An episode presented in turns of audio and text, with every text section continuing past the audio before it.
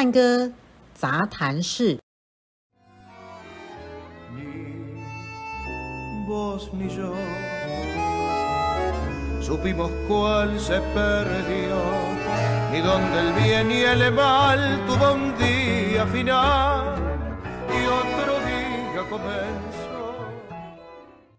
先讲，嗯，米隆嘎跟探戈的差别。米隆嘎它其实是在探戈发展之前的前身，在阿根廷那时候，差不多是一八八零那个时候的左右，呃，就有一群人开始创造了探戈的音乐。那他们不是特地去了音乐学院里面，然后说，哦，我们来写一个叫做探戈的音乐，不是，他们就是。自己身上有乐器，然后呃，可能我拿长笛，他拿吉他，然后有人唱歌，就这样凑起来的。那他们带来的音乐，呃，而且那时候还有非洲的黑，非洲黑奴，所以还有鼓声。所以那时候就是这样东凑西凑，然后大家就打着呃自己习惯的呃音乐，然后就即兴的凑合在一起，很蓝调那种感觉，就是。啊，你弹你的，我弹你，但是我们会互相配合，就不是写在谱上说啊，等一下你 A 段要这样子拉，然后我们 B 段要这样子弹，这样不是，那就是完全就是即兴。这个舞蹈的起源完全就是即即兴起来的这样。那呃，加上呃非洲黑奴他们的那个节奏鼓声是这个样子。原本这个节奏其实是在所有的探戈音乐里面都。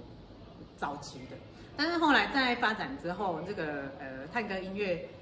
呃加入了其他的元素，或者说呃它重整了之后，这个节奏就归到了米隆嘎里面。那他们称原本的这个跳舞的形式叫做探戈，所以就慢慢开始演变出探戈里面有探戈跟米隆嘎两种。所以你要判断比较近期，比较近期意思就是一九。呃，二几年之后的音乐，它是米隆嘎还是探戈？你就是听它有没有这个节奏。那这个节奏有点熟悉，有没有？在卡门里面的那首歌里面有啊，他们就是用这个同样的这个节奏，这个节奏叫做哈巴内拉，阿巴内拉。好，好，那呃，但是现在的米隆嘎，它基本上不太可能。整首歌都有这个节奏，你听了也会有一点腻。探戈最大的的特色就是它不会整首歌都用同样的节奏，然后这首歌跟下一首呃另外一首歌的节奏又完全不一样。这是阿根廷探戈跟其他舞蹈呃最大的差异，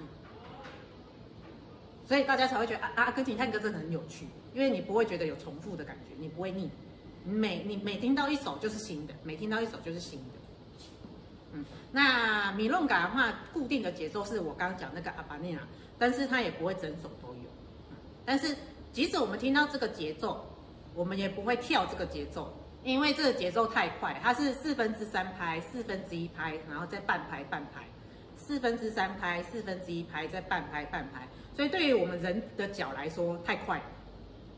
要直接跳这个节奏有困难，所以我们基本上在跳米隆嘎的时候，还是先跳 single beat。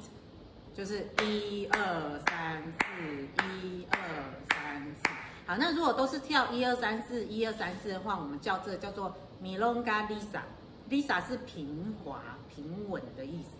所以你是跳一个平平稳稳、稳稳当当的 Milonga。那有一天呢，有一个老阿伯，他在舞会的时候，他跳得太开心了，所以他一直喝酒。喝酒喝到后来，他就有点醉，把持不住，所以他去跳米隆嘎的时候，不小心踉跄了一下，他就跌了一下，但他马上救回来，所以他这个踉跄一下，他跳起来的感觉就是，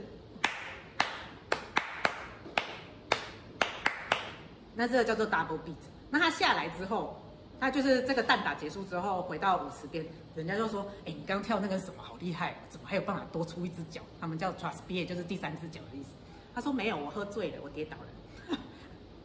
所以探戈很多舞步都是因为这个小小的意外的插曲而产生的，呃，嗯，更多的变化。所以我们常常会在探说探戈里面没有对跟错，它常会因为这些意外而衍生出新的东西，这样子啊。好，anyway，反正呃，米龙嘎跟探狗的差异差不多，是可以用这种方式来说这样。